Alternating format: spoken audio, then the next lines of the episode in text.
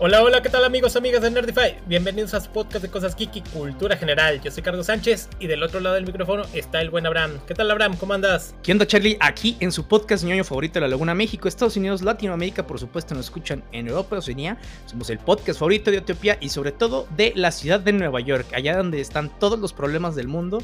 Y no sé por qué la gente sigue ahí, güey. Así es, esas ciudades muy turbulentas en las que hay de todo.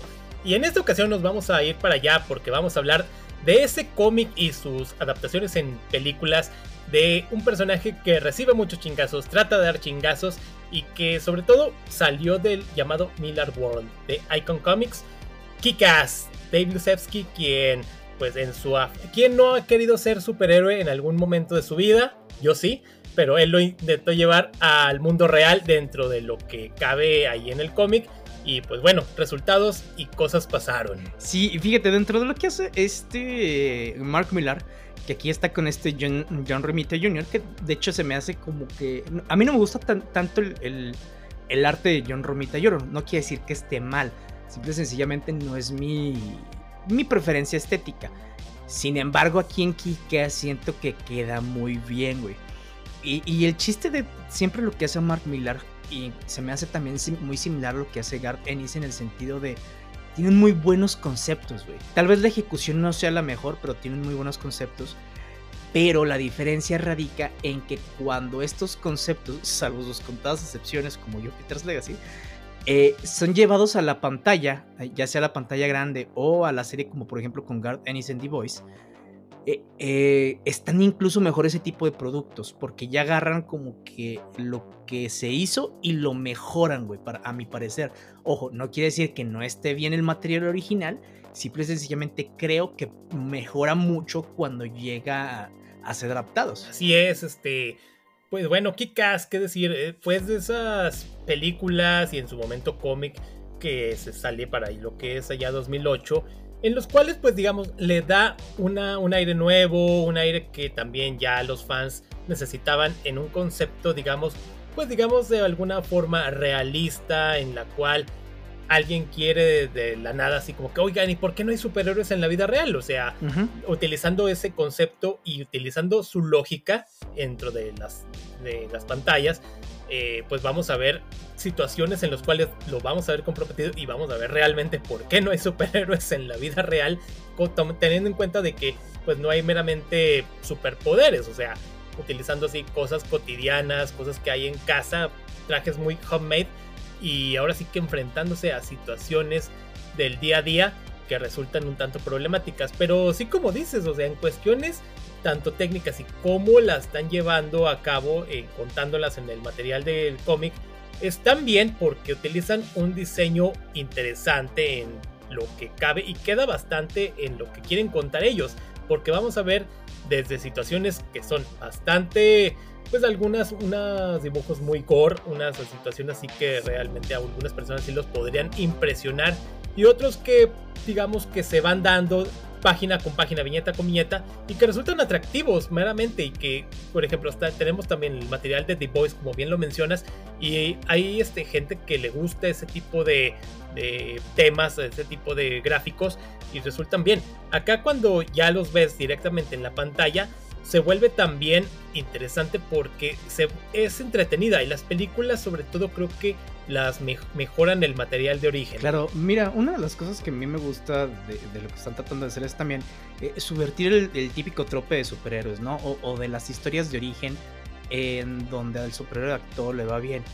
Si bien siento que Mark Miller de repente exagera y que John Romita también, eh, como decías, el arte se vuelve demasiado gore, no para mi gusto, sino eh, dentro de un contexto nada más como para ser más exhibicionismo eh, sí te da como que esas realidades, ¿no? O sea, de qué pasa si en realidad quieres combatir el crimen eh, pues con tu físico normal, pues probablemente termines en el hospital, ¿no? O sea, bastante malherido, con pérdida de sangre. Eh, siento que más allá de eso no, no, se, no se le da más consecuencia de la que te enseñan y se acabó, o sea, bueno, en el sentido de la fisicalidad. Eh, si mencionan, por ejemplo, ah, es que esto de estar en la noche sí me perjudica, me hace sentir esto, traer el traje debajo de mi ropa normal, o sea, hay cosas que se me hacen interesantes. Pero eh, también una de las cosas que siento que no, eh, cuadra mucho con esto es, digo, a final de cuentas es un cómic, ¿no? E, e, es un cómic y muchos de los tropes de Mark Millar se vuelven demasiado comiqueros, medio edgys, en el sentido de, en, un mundo real tal vez te hubieran pateado y ya. Eh, acá tratan incluso hasta, eh, ¿cómo se llama? Creo que sobreutilizan el, las groserías. No quiere decir que no, que no pase, sí, sí pasa. Pero siento como que tratan de, de reforzarlas eh, escenas en donde, por ejemplo, donde el, papá de este chico, de Dave Lisiowski, está teniendo relaciones que pues está X, pero básicamente te lo ponen de, ah, mira, vamos a mostrarte cómo encontró el papá.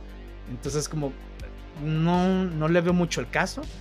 Este, pero de ahí en más, el, el sentimiento que, que lo que quería transmitir, sobre todo en los primeros números, era eso. O sea, ¿qué pasa cuando alguien sí se quiere atrever a ser superhéroe? Ahora, tenemos casos, no me acuerdo los nombres de esos cuates, pero se llama Phoenix y no sé quién más, que en Estados Unidos sí han tratado de ser como que superhéroes enmascarados, sí han terminado en el hospital. O sea, creo que uno hasta lo mataron, precisamente por no me acuerdo qué estaba haciendo. Eh, acá en ese primer kick que hace es lo que estaba tratando de hacer en las primeras páginas. Después se vuelve diferente en eh, para eh, al último determinar este arco y obviamente ya en la subsecuente Kikas 2 pues es totalmente diferente, ¿no? Algo que me gustó de, esto es que utilizaron nombres reales, por ejemplo, Dave Lisiuski, Mark Millar hizo un concurso en donde tú podías nombrar al próximo protagonista de su cómic. Quien ganó se llama Dave Lisiuski y dijo, ah, ¿sabes qué? Yo quiero que el, ¿cómo se llama? el protagonista se llame como yo y ahí está, o sea, te agarran un nombre común, te agarran un nombre este, como cualquier persona, como para hacerte sentir parte de ese universo. Claro, sí, utilizando todo ese concepto y lógica, sea realista, queda bastante. O sea, no tampoco son así nombres rimbombantes ni para nada, o nombres que se hayan sacado así de, la manga, y acá queda bastante. En cuanto a lo que mencionas, sí, sí es cierto. O sea, hay, hay personas que sí se han atrevido o por obvias razones van a terminar en el hospital también en algunos programas como tipo los Mythbusters en algún momento sacaron ¿qué pasa si utilizamos, digamos, los gadgets de Batman en la vida real? Muchos no funcionan, o sea, te ponen como el gancho que para colgarse, eh, no, no traspasa la pared, queda ahí nada más rebotando, este, el mismo Batimóvil no funciona para dar curvas amarra con un cable, el cable se termina rompiendo. Dicen, no, es que no hay ningún cable en el mundo que pueda hacer esto que soporte la presión. O sea, es imposible. Hasta ahorita no se ha creado. Y obviamente porque simplemente fantasía, porque cómics. Y acá... Porque es Batman. allá sí funciona por eso. Pero, utilizando ya yéndonos a la vida real, entre comillas, por ahí, así decirlo, en el cómic de Kikas, eh, obviamente va a haber fregazos y va a haber mucha sangre porque Dave no tomó en cuenta, él creía que simplemente era, iba a dar unas cuantas patadas, que iba a detener unos cuantos ladronzuelos de poca monta en las calles hasta que o unos ladronzuelos terminan mandándolo al hospital, lo apuñalan y este termina atropellado y ya todo lo que se desprendió de allí. Eh, pero de, ahí son también... pero antes se desnuda. Ah, no, no sé cómo, pero lo hizo. Sí, sí, eso te digo, o sea, siento que lo hicieron como para seguir el. Eh, ¿Cómo se llama? El, la historia que trataron de trazar cuando a mí se me había hecho interesante, güey. Que, eh, que lo hayan encontrado así como estaba. Claro. y creo que, creo que había más saborcito ahí, pero. Sí, eso creo que sí lo mejor en, la, en la película, donde sí le dice al paramédico de que, oye, le, lo convencí de que no dijera nada de mi traje. Ahí tiene más lógica. Exactamente, sí. Esas son unas cosas de las que sí mejora, porque en el cómic hoy estaba prácticamente muerto y cómo tuvo tiempo para quitarse y esconder el traje. Simplemente lo arrojó abajo de un, de un auto que estaba ahí estacionado. Pero bueno. páguenles a los guionistas bien. los pueden salvar de esas mamadas. Y les van a dar un buen producto, ya sé. Pero no, sí. Ahorita veremos más, más diferencias entre cómic y película. Porque hay. Eh, se trata de conservarlo más fidedigno, pero sí mejoran en algunos aspectos. Pero volviendo todo en este abanico de situaciones en el que, pues, Mark Miller quiere aprovechar y ver un escenario hipotético en el cual la gente se atreve a ser superhéroe, porque después se van a ir saliendo, se van a inspirar más personas a hacerlo. Unos les va mejor que a otros. Vamos a ver nombres, trajes estrafalarios, nombres muy alocados y que obviamente cada uno tiene su, digamos, su estilo de pelea, sus motivaciones, pero pues bueno. Kikas, una, un gran cómic que ahorita vamos a irnos a temas generales de qué trata. Sí, ahora fíjate que una de las cosas que, me agrada de esto es que utilizan como que esta. Digo, no, no, no llamaría que Kikas es la versión de Superman aquí, pero ciertamente agarran lo que Superman es para el universo de DC Comics, en donde muchos superhéroes que a pesar de que ya existían de cierta manera, cuando Superman sale a la luz, los demás lo siguen. Y eso también se me hace interesante que lo hayan hecho eh, acá, ¿no? Este, por ejemplo, se supone, se supone que este universo de Kikas está también con los eh, conectado con otro, con todo el Miller World, ¿no? Con Jupiter's Legacy, con Super Crooks y todos esos pero pues yo creo que nada más es por de, ah, sí, nuestro universo está conectado, este, vamos a hacer películas. Y pues no sé, o sea, no se nota la neta, por lo menos aquí en Kikas. Sí, creo que nada más en, uno de los libros sale en unos afiches en los cuales te dicen de que sí están próximos a salir. Pero de hecho sí de Jupiter's Legacy hay un episodio en el cual hablamos, no hay mucho porque no tiene mucho, mucha tele donde cortar y nos enfocamos más a lo que es el Miller World, por ahí lo pueden checar es uno de los casi casi primeros. Pero sí, en este caso, Kikas, pues vamos a ver situaciones eh, interesantes y que también como la mafia se ve en problemas cuando un grupo, pues ahora sí que de personas se rebelan para tratarlos de enfrentar. Y obviamente todo lo que esto acarrea, o sea, vamos a ver, vamos a darles lecciones a estos superhéroes para que vean quién, quién es el que pues, realmente manda en la ciudad. Sí, ahora el elemento de la mafia o, el, narcotráfico, el narcotráfico siempre va a estar prevalente en, los diferentes cómics, ¿no? O sea, también dependiendo, como estos son personas de a pie, eh, pues es más relevante que si dijeras, ¿qué pasaría si en el mundo estuviera Superman? Pues igual y la mafia no, no agarra un lugar súper importante, que, que no se me hace, o sea, me haría mala idea ver cómo alguien con super fuerza, super poderes y todo, pudiera derrotar a la mafia, más allá de sacarlos de las calles por un ratito. Pero acá, o sea, sí, sí, sí muestran cierta crudeza, pero te decía que a veces siento que la exacerban. El tema de que este David Siuski sea un súper fanático de los cómics y que los comente en los paneles, incluso con los personajes de ahí, se me hace muy. como, un, este, un toque chido, güey el, sentido de que, ah, bueno, sabes que yo soy fanático de los cómics, yo Mark Miller, entonces voy a poner ese fanatismo y lo voy a distribuir entre muchos de los personajes de aquí. Incluso también te muestran eh, hasta el nivel que podrías llegar de una cierta psicosis si te gusta tanto eso. Por ejemplo, en uno de los personajes que en el cómic sí sale de esa manera, pero en la, ¿cómo se llama? En la película le cambian ese contexto de un día me aburrí y decidí eh, ser un superhéroe. Así es. Ah, ah, güey, o, sea, y me robé a mi hija, o sea, güey. Claro. O sea, está padre el concepto, eh, no lo hicieron en la película, se me hizo que sí hubiera sido algo interesante de ver ahí. Ok. Sí, pues digamos, digamos que eh, lo quieren volver un poco más realista de cierta manera en la película. Sí, ya ya sabemos de quién estamos hablando, pero sí, todas estas situaciones que bien lo dices eh, resultan también interesantes porque también cuando pues, uno está chiquillo que quiere, ah, yo soy Superman, ah, que yo soy el hombre araña. Pero ya cuando lo ves meramente de que, oye, ¿cómo él sería el hombre araña, digamos, aquí en la ciudad de Torreón? Pues no tendría ni dónde colgarse. O simplemente por situaciones de, de mera física, de no aplican ciertas situaciones, ciertas sí, imagínate. Voy a saltar el como se llama? El Boulevard Independencia, de que no, pues llegas a la mitad y luego tienes que volver a saltar, güey. sí, dos brincos porque pues, en el no hay dónde Exacto. O cómo quiere trasladar de que, no sé, de norte a sur está bastante complicado. O si estuvieras, no sé, en el Batimóvil, chim, ¿cómo va a ser Batimóvil por tanto bache? Es lo que te voy a decir. es precisamente. ¡Ay, este bordo! sí, exacto. ¿Cómo le va a hacer también en los retenes? ¿Se los va a saltar o qué onda?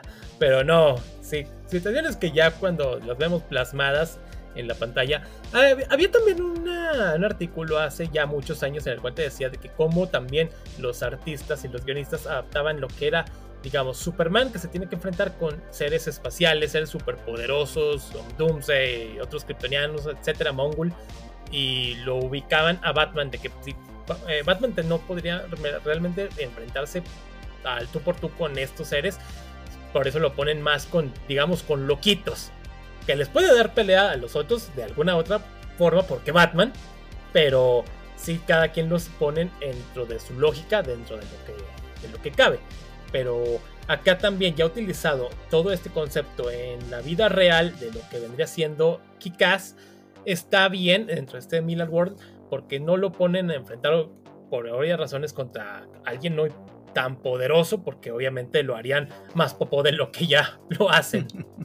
Sí, o que, o que haya alguna amenaza supernatural o extraterrestre, ¿no? O sea, que también sería interesante ver, ver ese tema, pero...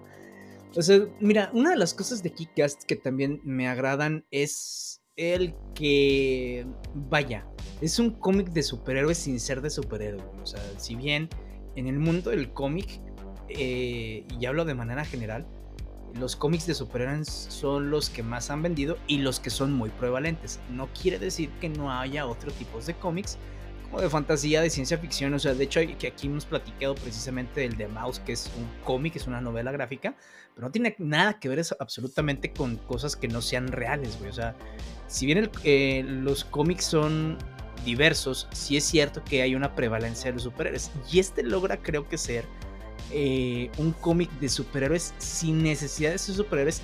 Y, bueno, de todo ese bagaje que trae, güey. Entonces creo que eso lo vuelve interesante porque vas descubriendo más o menos cómo funcionan en cierto mundo. Exactamente, o sea, a fin de cuentas ya lo hemos mencionado, el cómic es un medio para enviar un mensaje y depende qué es lo que quieres mostrar. Y en este no sea superhéroes. Exactamente, no se arriesgue, no sea baboso prácticamente. Exactamente, te, te, lo dice. Así no funciona la cosa. Pero pues así la cosa. Eh, Kikas, pues ya quitándonos de todo este bla bla bla, witty witty, ¿de qué nos habla todo lo que viene siendo la historia? Pues bueno, creo que hablar de la película y el cómic sería redundante porque básicamente es la misma historia en ambos, solamente le cambian algunos aspectos, así que creo que la podemos reducir en que de repente un chico de Lizuski, un día con sus amigos, decide, oye, ¿por qué no hay superhéroes en la vida real? ¿Por qué nadie se atreva? Si eh, mucha gente quiere hacer, no sé, Paris Hilton, ¿por qué no, nadie se atreve a hacer el hombre araña? Bueno, ya sabemos por qué nadie puede hacer el hombre araña, pero alguien más real. No lo haga, compa. sí, inclusive vemos en las primeras hojas, en las primeras viñetas, a un sujeto que se avienta de un edificio creyendo que va a volar y pues nada, termina desmadrado arriba de un auto. Sí, o sea, y fíjate, precisamente es eh, de lo monótono que tiene David Suzuki en la vida real, como muchísimas personas. Él dice, pues soy un estudiante promedio, güey, o sea, dice, e, eso sí, creo que jugó muy bien con la psique de eso me hizo eh, lo suficientemente desesperado para poder, este, ¿cómo se llama? Brillar en el mundo y lo que hizo fue de, me voy a vestir de superhéroe y voy a combatir el crimen con todo lo que eso conlleva, ¿no? O sea, porque él mismo comenta, dice, eh, solamente hay dos partes de este ingrediente, más allá, o sea, porque él dice, es que yo no, no tengo un origen trágico ni nada, güey. Entonces, ¿qué es desesperación y suficiente, ¿cómo, se llama? Y suficiente valor para hacerlo. Claro, sí, y dentro también las posibilidades que él tiene. Al fin de cuentas es un estudiante que compra un traje ahí en eBay y se lo pone, un traje así como de buzo, color verde, no le ni entrena ni nada, él mismo lo dice, soy un, no soy el más atlético, tampoco soy el más delgaducho y quiero dar patadas, eso me sirve, tengo la actitud. Y esta actitud no es suficiente, ah, desde el principio se va a dar cuenta porque empieza que, queriendo entrenar saltando edificios, le da miedo, quiere andar por las calles, la gente lo ve como un loquito y este, pues, ¿qué trae? ¿Qué se siente? sí, y lo madren muy fácilmente también. Exacto, entre los primeros que es donde se desprende todo lo que va a ser, digamos, su superpoder, por así decirlo, porque se enfrenta con unos eh, ladrones ahí, criminales de random, lo apuñalan, se está desangrando y entre que quiere pedir ayuda, unas personas que van manejando un, auto sin eh, van a toda velocidad, no se dan cuenta y lo atropellan y lo dejan mal herido, queda con una pierna para allá, por ningún lado, todo el cuerpo todo fregado. y hasta que ya sé. Y es donde sale eso de que se quita el traje, no sabemos cómo, porque quedó también, creo que con, no sé, la espalda totalmente madreada, cuatro cirugías, como bien lo dicen, para que le pongan placas en la cabeza, termina con el 85% del cuerpo sin sensibilidad, así que ahora puede recibir fregazos a diestra y siniestra sin sentir pues básicamente nada. Sí, fíjate, uno de los elementos realistas que se comentaron rápido y después siguieron es que él comenta de, eh, ver la cantidad de facturas que le llegaron a mi papá sobre las cuentas del hospital me hizo llorar. Entonces, eso se me hace lo más realista. Es de, pues, sí, bueno, por lo menos en Estados Unidos, ¿no? Aquí terminas en el IMSS y pues, y a que el IMSS te ayude. Pero este, en Estados Unidos es, tienes a fuerza que pagar el hospital porque sí, güey. O sea, no hay instituciones de salud pública. Entonces, una fractura de esas y te quedas en deuda de por vida. Claro, sí, quedas en la calle. Aquí, no sé, una, por una cirugía estética te va a salir, no sé, 30 mil pesos mínimamente, dependiendo cuál sea. Pero sí, no. Una, esa es una situación pues bastante real que te plasman acá. Y a fin de cuentas de ahí es donde también este chico que recibe terapia, que tiene que estar necesitando ayuda también psicológica, eh, vuelve a la escuela, vuelve con sus amigos, que se vuelve básicamente una, digamos, celebridad en la escuela, porque digamos que por situaciones como lo descubrieron desnudo en la calle, eh, tiene su, su crush que al principio ella, no le hacía caso porque lo veía simplemente como un friki, ahora la chica ya le habla, lo así, ay, Dave y todo esto, así como que, oh, qué curioso, pero sus amigos le terminan dando la cruda verdad, es que ella cree que eres gay y ahora quiere que sea su amigo gay. Sí, güey, porque me da risa. Lo que pasa es que como te encontraron desnudo y golpeado y ya te pasó dos veces, la gente cree que eres gay y que eres un prostituto y que te golpean tus clientes, Exactamente. Cosa que el chico, que Dave no, eh, no le revela esta verdad a, a, la chica porque, porque esto le sirve para acercarse a ella. Una, tonta, una forma muy estúpida que que vamos a ver sus repercusiones más adelante. Sí, sí, ándale, es, es que es el chiste. También creo que agarraron como que un cliché del adolescente desesperado. Y, o sea, y digo, quieran o no, si pueden conocer a alguien y dice, sí, esta persona tal vez lo hubiera hecho. O sea, hubiera hecho lo mismo que este cuate, ¿no? Aprovecharse de esa situación para acercarse a esta chava. Eh, digo, no termina bien para él en el cómic, eh, la película sí que fue lo que no me, no me agradó mucho. Sí, ya en la segunda parte ya es donde vemos que se separan porque ya no sé, porque pues bueno, Katie termina dándole en la madre. Pues en la madre mutuamente, pero a fin de cuentas, acá este Kikas termina siendo una inspiración porque también por azares del destino ayuda a una persona que iba escapando de unos matones. El video, la gente que ve cómo se enfrenta a estos matones se va para YouTube, se vuelve viral dentro de las redes sociales que había allí en aquellos entonces donde está ubicado cronológicamente este, este cómic. Y de ahí en más ya empieza a meter lo que es el MySpace para que la gente se le mande ah, mensajes, le pida ayuda. no, eso sí, hasta me dolió la rodilla, güey, cuando, estaba leyendo ese luego que estaba viendo la película y dije, ay, mi rodilla. MySpace. sí, era lo de antes, el MySpace. Pero bueno, e-, así era como el TikTok de la chaviza. ya sé. Antes no puso Messenger. Sí, o sea, también lo que es Dave, pues empieza a, recibir mensajes de ayuda de gente y pues dentro de lo que puede les, les lo socorre y hasta que finalmente pues empieza, empezamos a ver que matones de la mafia empiezan a, morir o empiezan a sufrir heridas muy graves y toda la mafia pues cree que es Kikas el que está causando todo este daño. Pero sorpresa, hay más superhéroes que están empezando a salir. Sí, y uno de esos precisamente es Head Girl y Big Daddy, en donde si bien los trajes sí están muy muy diferentes en el cómic en, la ¿cómo se llama? en la película, este de hecho casi creo que el único disfraz eh, igual es el de Kick-Ass güey. Sí. Todos los demás sí les hacen un cambio drástico y todo que bien digo estéticamente se ve mejor incluso hasta en los cómics cuando los veía no se me hizo tan tan chido este, pero es aquí también donde nos traerán a, por ejemplo, a Head Girl que se volvió también un icono que incluso tuvo su propio spin-off en, los, en los cómics. Así es. Sí, exactamente. Sí, luego ya cuando los vemos ya en lo que es plasmado en la pantalla, pues que tenemos al, mismo Nicolas Cage y a Chloe Moretz que lo hacen muy bien. Y en lo diferencias del traje que mencionas, eh, es que le quisieron dar a Big Daddy un estilo más tipo Batman. Y se nota bastante desde cómo ves el, traje. Sí, ya me imagino de, no fui Superman, sí seré algo de Batman.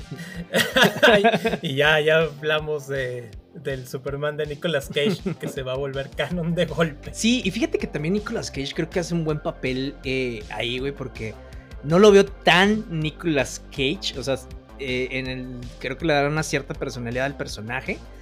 Y después ya cuando está muriendo, incluso en esta escena donde lo, están matando y donde está en llamas y le dice a esta Mindy McCready que hace la Head Girl, eh, le da las instrucciones, ahí es en donde él se deja sentir Nicolas Cage, pero si hay como que un, ¿cómo te diré? Eh, eh, si, hay, si hay contexto, ¿no? El de por qué está gritando.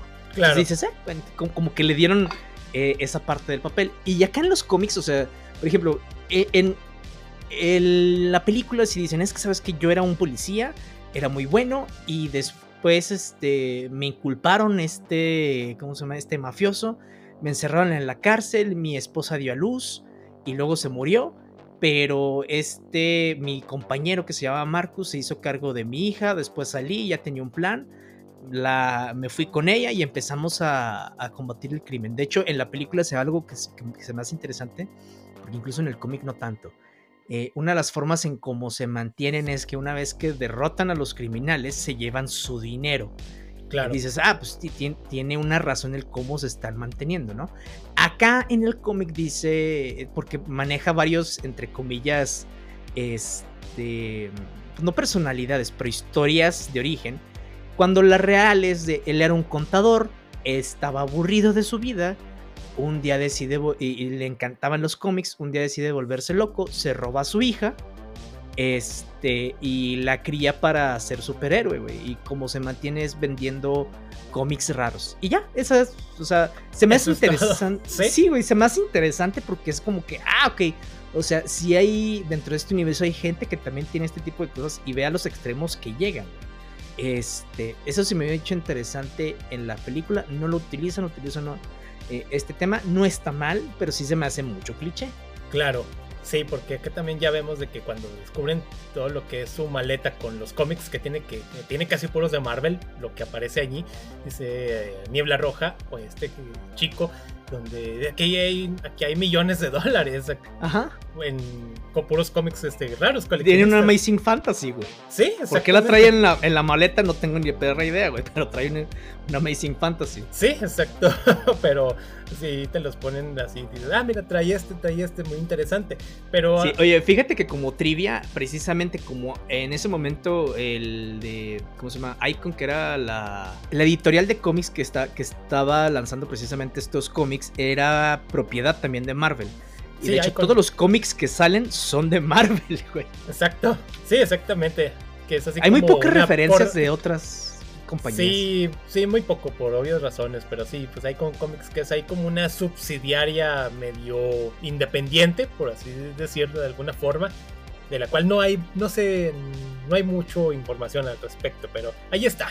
Pero sí, o sea, en las situaciones acá que vamos a ver en Kikas, porque también lo que pues va a aparecer de que de esta estos líderes que es Genovese o algo así se llaman los líderes estos medio italianos y todo eso que el hijo que quiere yo sé la manera en cómo enfrentarnos a estos superhéroes haciéndome yo un superhéroe porque él también pues era fan de los cómics y quiere utilizar ese mismo concepto para primero hacerme aliado y ahora sí después traicionarlos donde se convierte en Red Mist o Niebla Roja. Sí, y ahora también esa relación se ve mejor incluso en la película, güey, que, en los cómics. Este, de hecho, me agrada muchísimo que al principio cuando está saliendo Red Mist y todo, eh, los mismos personajes empiezan a decir, ah, mi Red Mist es más cool que Kikas. Y obviamente Kikas, este David Yusuke pues se pues pone celoso, güey. O sea, y se me hace bien, se me hace natural más allá de, oye, o sea, vamos a, ¿cómo se llama? A ser amigos, ¿no? Pero sí fue más así como de, ah, mira, este güey se está robando mi fama, esto y lo otro. O sea, para ser un adolescente que lo hizo precisamente para agarrar notoriedad desde al principio, pues, ya después se cambió su, ¿cómo se llama? Su filosofía sobre por qué hacer esto, se me hace lo más normal del mundo. Entonces, sí, sí me gustó. Eh, también digo, la trampa que, le pone precisamente para conocer quiénes están detrás de todos estos atracos hasta los criminales, pudo haber estado mejor, pero digo, a final de cuentas se entiende que eh, empiezan a confiar de cierta manera en Kikas. Y pues sí, o sea, cuando no, no ven que pueda haber alguien detrás de todo esto. Sí, y, creo que ahí que se me hace un concepto que lo pudieron haber mejorado porque creo que confían muy pronto también en Niebla Roja y este caen en la trampa muy sencilla, tomando en cuenta cómo estaban funcionando lo que era Big Daddy y Hit Girl. O sea, no tomaron creo que tantas precauciones como debieron y ahí están las cosas, pasan porque pasan. Eso les pasó por no haber leído Batman, güey. ya sé. Pero no, sí, este. Pues vamos viendo lo que las repercusiones cuando caen ya ahora sí en esta trampa por ser tan confiados y que la mafia pues quiere dar mensajes. Que cosa que a diferencia en el cómic y la, y la película es que en la película sí lo hacen públicamente utilizando el canal del MySpace.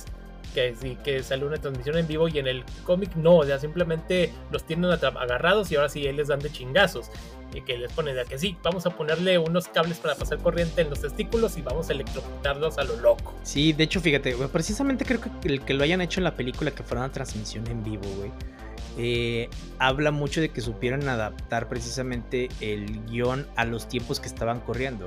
Porque ya no solamente era de ser algo normal, sino que te volvieras viral de alguna manera. Que digo, sigue prevaleciendo. Eh, también sería, sería interesante ver cómo se puede dar este tipo de, vaya, de historia ahora en estos tiempos, güey. Porque si bien eh, sigue siendo la parte esa de ganar notoriedad, creo que sí cambia muchísimo la forma de cómo llegar a hacerlo y sobre todo las, em, las redes sociales que podrán fungir eh, en esto. Dudo mucho que vayamos a ver alguna reinterpretación por lo menos en estos años. Quién sabe la siguiente década. Porque digo, no es que sea muy vieja la película. Eso digo yo, ah, igual ya me dado la, la rodilla. Pero sí creo que es alguno de los cómics que más adelante podemos ver eh, como película otra vez. No me gustaría verlo como serie, la veneta. Claro, sí, la película es 2010 y básicamente pues tuvo, costó 28 millones de dólares recaudó 100, o sea, ya haciendo el, el redondeo. Así que pues les fue bien dentro de todo lo que cabe. Y tomando en cuenta que también la película pues tiene una eh, producción, está coproducida por el mismo Brad Pitt, quien también inclusive se llegó a pensar en Brad Pitt para que fuera Big Daddy, pero situaciones que decidieron mejor dar el papel a Nicolas Cage, que como dices, lo hace bien, o sea, no es Nicolas Cage tal cual hasta el final, así como que ya, ya pueden sacar todos ustedes. de todo modo ya se va a morir. sí, ahora sí grite todo lo que quiera. Y está bien porque ya también la producción desde Matthew Bong y Brad Pitt hacen buena conjunción, todo eso. O sea, creo que también el mismo Brad Pitt eh, tomó así de que, bueno, le entro aquí también al. Aquí que puedo, nada puedo perder. Y la película sí, o sea, está entretenida, es muy digerible. Sí, sí, cuando la ve, sí tiene también, como mencionas, muchas groserías que digo, no es porque uno se, se asuste ni nada, pero sí dices, ok, pudo, se pudo bueno, se puede ver mejorado esto. Sí, es que siento que a veces hasta está demasiado forzado, no sé. Exacto.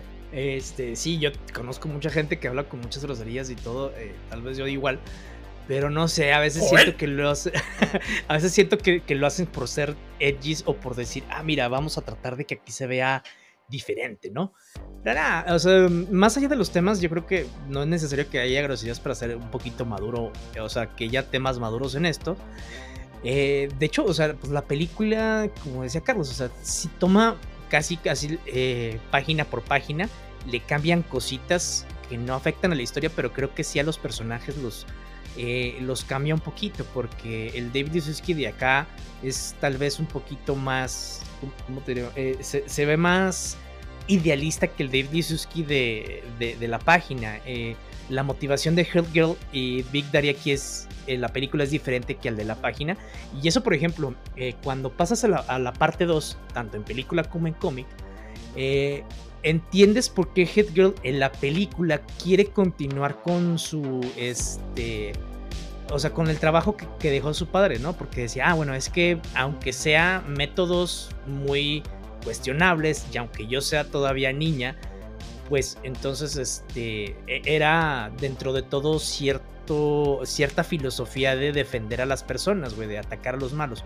En el cómic no, o sea, en el cómic ya te lo, te lo tratan de demostrar como ya eres una niña suficientemente trastornada, que igual en la película, pero es una niña trastornada por mentiras que te contaron, güey, o sea, y eso también está muy interesante. En el cómic sí me había gustado ver en la película. De hecho, la 2 sí le cambian. La película en general es lo mismo, pero sí le cambian muchísimas cosas. Sí, exacto. O sea, digamos que toman la base pero le cambian algunas cosas importantes. Inclusive pues vamos viendo también cuando lo que es Chris que cambia de Red Mist ahora al motherfucker. que sí cambian algunos conceptos y ya vamos a ver cómo es ahora ya con más personajes, con más superhéroes en las calles y obviamente villanos quienes se van a anexar para esta para enfrentarse a estos héroes como cuando este motherfucker contrata a digamos a la Mother Mother Russia. sí, ándale, y que uno de los amigos se vuelve. ah, pues precisamente este Peter Evans se vuelve Ass Kicker. Ass Kicker, sí. Sí, y ahí es donde se pelean los, los dos Quicksilver. Exacto. sí, se vuelve interesante. aunque creo que en la 2 ya no vuelve Evan Peters. Lo cambian no, sí, actor. Es otro cuate. Sí, pues quién sabe, Evan Peters, fíjate que les ha ido bien, güey, a, tanto a este Aaron Taylor Johnson como Evan Peters. Creo que el que tiene ahorita más relevancia es Evan Peters, precisamente por, por American Horror Story y pues obviamente, eh, digo, aparte de lo que hizo como Quicksilver, pero sobre todo por la de Dahmer. Sí, claro, y pues este Aaron Taylor Johnson que pues tuvimos un Quicksilver muy fugaz a finales de año pues, aparece como va a aparecer como este Kraven el cazador. Vamos a ver qué tal esa película de la cual no se ha visto mucho todavía o sea todavía ni tráiler ni nada. Ya veremos qué ocurre al respecto. Pero sí o sea eh, ambos les ha ido bien. Y pues bueno qué decir también ya cuando vemos ya ahora sí más a, a Hit Girl dando fregazos dando patadas y mordidas y todo lo que puede dar. Está está muy bien. En el cómic, sí, ya cuando la vemos plasmada, que sí se vuelve muy loquita y que sigue sus andanzas años después, porque empieza lo que es ahora por el mundo, anda dándole la madre a mafias de todos lados, desde Roma, desde Londres, etcétera. Pero sí, o sea, la cómic y la película sí difieren en algunos conceptos, no clave, pero sí le da otro saborcito distinto a lo que puede, podemos ver, porque también cuando tenemos, digamos, el enfrentamiento final entre héroes y villanos, que en el cómic es en las calles de Nueva York, y acá es en una bodega, en la, guarida de los villanos. Sí, fíjate también, precisamente también lo que estás diciendo de cómo estaba Hit se vuelve pues un, un personaje favorito, tanto para en los cómics como, digo, obviamente la película pues trae, trae más gente. Este, en el cómic sacan su spin-off, acá en las películas no. Eh, también es complicado porque en los cómics no es mucha la diferencia entre, digo, e, el, tiempo que pasó entre la primera y segunda parte de Kikas. Pero en las películas sí se nota, o sea, Aaron Taylor Johnson si de por sí ya se veía grande, güey, en, en el cómic, este, acá ya se ve casi, o sea, 25 añero, güey, y se supone que todavía está en, o sea, al principio en la preparatoria y, y esta Chloe Grace Moretz, sí se nota que de ser una chavita de 12 años, ahorita después ya tenía como 16, o sea, se, nota mucho la diferencia. Por supuesto que gracias a eso tienen que cambiar ciertas cosas de la trama, pues para hacer este, pues sus movimientos, ¿no? Claro, sí, para que tenga dentro de su lógica que, que hay en, en ambas partes. Pero sí, o sea, está interesante ambos este, materiales y que ya cuando vamos viendo ya la tercera parte en el cómic, pues ya lo, después de toda la pelea final, que héroes y villanos se dan en la madre, y que, bueno, un dato antes rápido, que en la 2 pues sale Jim Carrey, quien tiempo después, él creo que dijo que se arrepintió de haber salido por toda la toda la violencia que generó ahí en la película, así de que, pues, pero pues cómo no regresa el cheque, que, seguramente ganó. Pues a final de cuentas es un trabajo, o sea, y los fans la recuerdan también por eso, no, no le veo mucho el problema yo, ¿verdad? Sí, pues no. Sí, ya. Bueno, también de repente Jim Carrey se volvía loquito en algunas declaraciones que llegaba a hacer. Sus, cosas tendrá. Es que Jim Carrey de repente sí se deschaveta. Sí, ya, ya está, ya está, ya está viejito. sí, ya sé. Pero sí, ya la tercera parte del cómic o el libro es que está medio curioso de cómo los dividen. Ya vemos a Hit Girl controlando la cárcel, en la cárcel de adultos, porque no la mandan a correccional ni nada, o sea, la mandan la, la mera mera y ahí termina dominando el, a todos, o sea, se vuelve, hace su grupo. Y acá los mismos, los remanentes de superhéroes que la quieren ayudar a escapar. Se van a terminar enfrentando a la mafia, a uno de los tíos también de, de Chris, de Motherfucker, quien se vuelve el mero, mero líder de la mafia en este caso. Y ya al final de cuentas también aparece un nuevo interés amoroso porque Katie en el cómic lo, lo manda a la fregada. Bueno, desde el principio lo mandó a la fregada y la película también, porque tienen ahí sus este, desencuentros, pero acá conoce una chica nueva y se enamoran todo eso y finalmente pues terminan enamorados y todo eso y es donde decide Dale abandonar el manto de Kikaz. Sí, y fíjate que este una de las no sé, aparte de esta Chloe Grace Moretz como Head Girl, creo que quienes se llevan la película, sobre todo la segunda, es este Christopher Mintz Please, güey. Este, hace un súper. Digo, sí, es muy diferente. Este.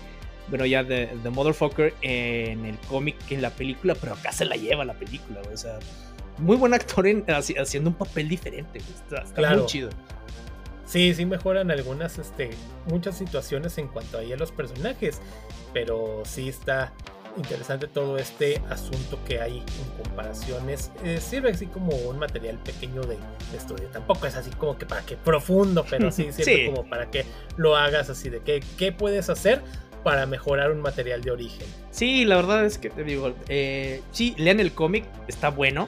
Las películas también se dicen, ah, pues, sabes que a mí sí me da hueva leer cómics, pues agárrense las películas, están buenas. Lo único que me gusta de las películas es que tienes que pagar como pinches 30 este, servicios de streaming como para llegar a este servicio que está, el de Lionsgate Plus, que está súper olvidado, güey. Y dices, no, no voy a pagar 89 pesos por eso. ya sé, ya sé. Sí, porque también la estuve buscando y no la pude encontrar. Está en VIX Plus, pero no voy a pagar VIX Plus, güey. No, ni a no, no, pago VIX Plus ni para los juegos del Santos, así que ne. Y pues bueno, eso fue casi en las noticias. Sí, en esta ocasión pues, no ha habido mucho, pero es trabajo honesto lo que les traemos. es una semana, una semana un tanto tranquilas en cuanto a noticias, pero... Así me decían mis alumnos, no es mucho, profe, pero es trabajo honesto. y por eso lo reprobaste. Exactamente, por eso lo reprobaron. pero bueno, aquí les traemos algo. Dentro de lo que hay, pues esta semana McFarlane Toys, esta línea de figuras, que hay unas muy buenas, anunció que su contrato con Warner Brothers lo renovaron para seguir haciendo, obviamente, figuras hasta el año 2025, o sea, un par de años más. Y dentro de lo que cabe resaltar es que acaban de sacar una figura de, de Michael Keaton, el Batman de Michael Keaton, junto con el Batimóvil de 1989, el cual vamos a ver pues, nueva cuenta en la película de The Flash que se me hizo muy interesante esta figura que está obviamente muy articulada. El Batimóvil es una joya, sí, bueno, ese Batimóvil siempre ha sido una joya, pero ahora sí que tenerlo en una versión moderna es muy atractiva y que sobre todo que el precio está, digamos, pues módico hasta ciertas hasta cierto punto va, a costar como 60 dólares, es lo que anda ahorita rondando. Así que si ustedes no lo pudieron comprar en aquellos entonces, ojo yo, este, ahora sí ya está, ya lo pueden tener porque pueden este, sacar sus frustraciones de niño, ahora sí pueden comprar sus propios juguetes. yo le decía a Carlos, yo no soy de coleccionar nada, o sea, las pocas figuras que tengo son porque me las han regalado. Y colecciono son deudas, este...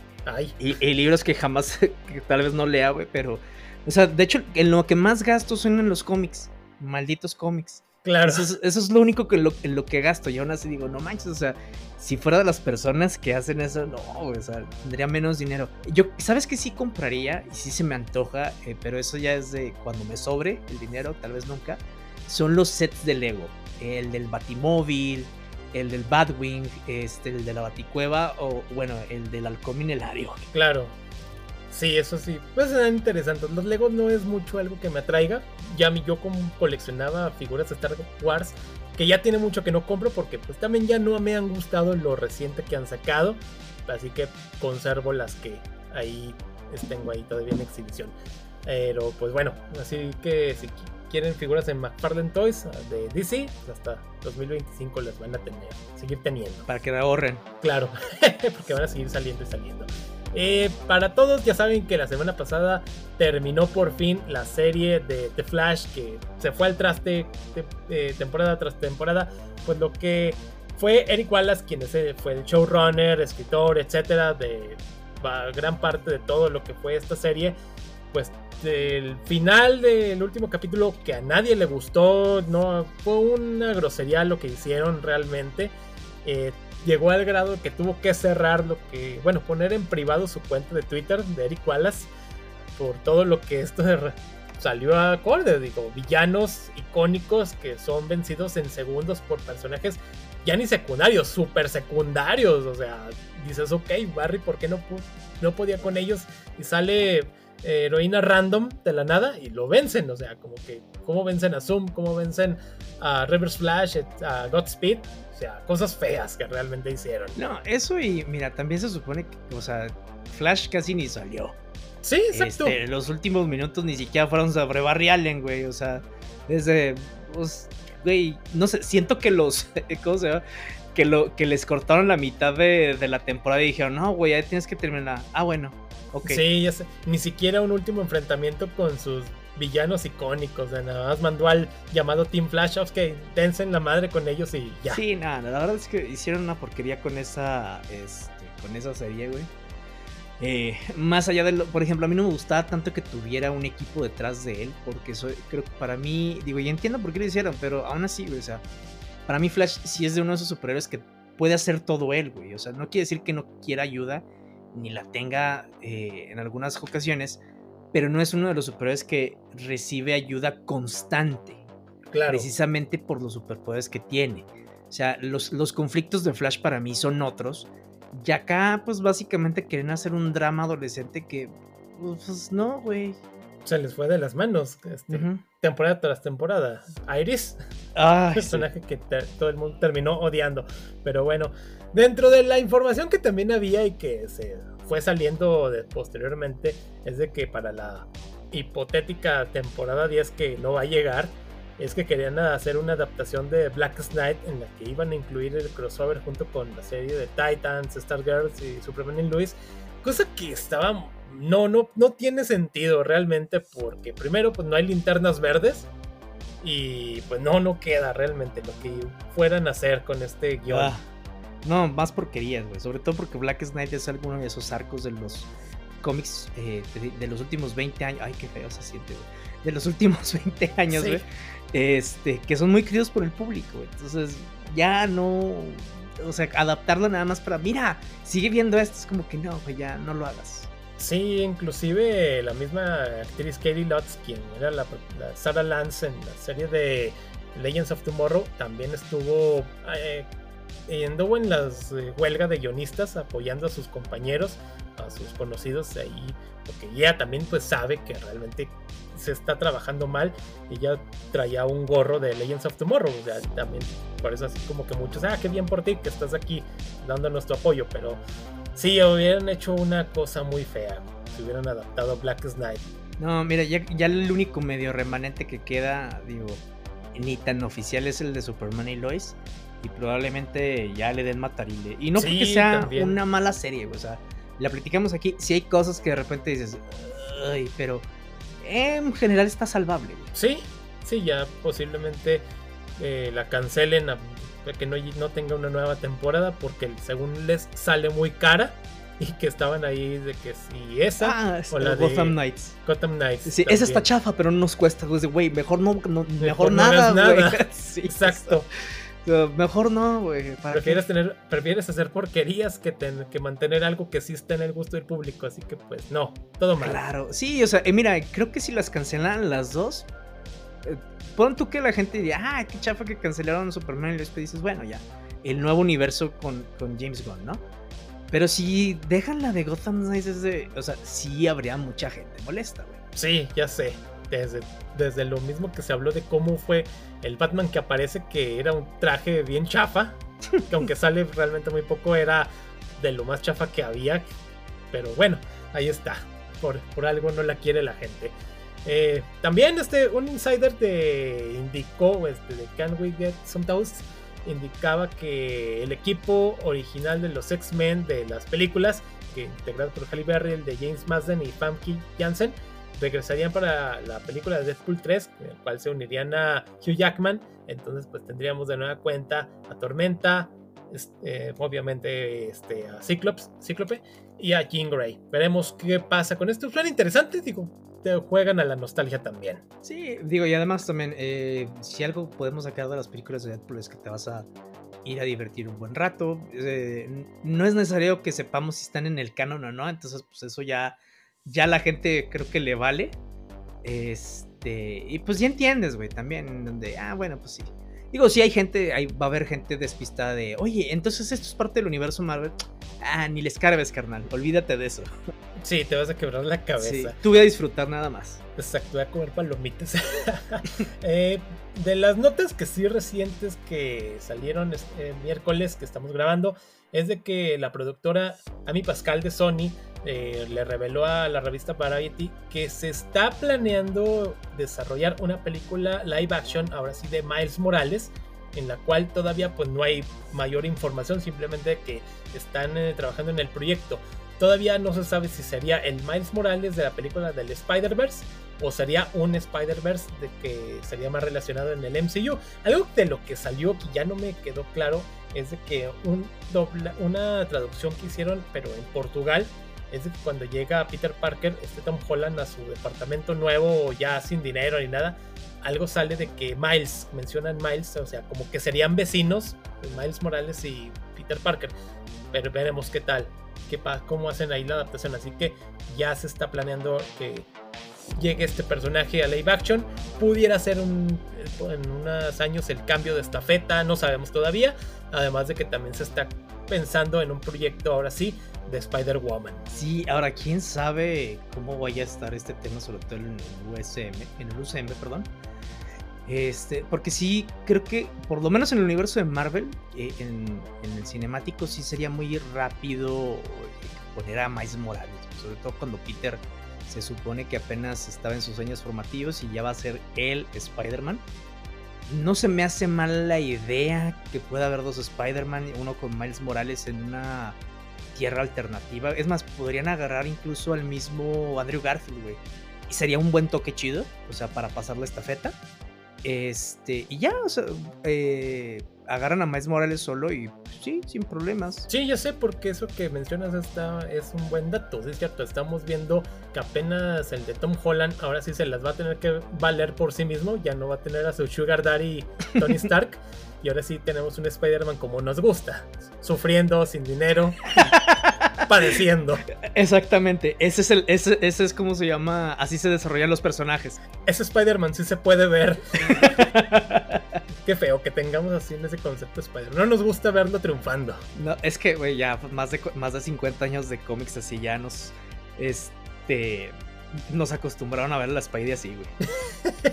no tenemos nada personal contra Spider-Man, pero nos gusta verlo sufriendo. Y pues bueno, eso ha sido todo de nuestra parte. Esperemos que les haya gustado el capítulo. No se olviden que todos los viernes sacamos episodio nuevo y que nos pueden seguir en nuestras redes sociales, en Facebook, Instagram y TikTok. Y recuerden, yo solo abrí la puerta de un mundo con el que había soñado desde niño. Un mundo lleno de superhéroes.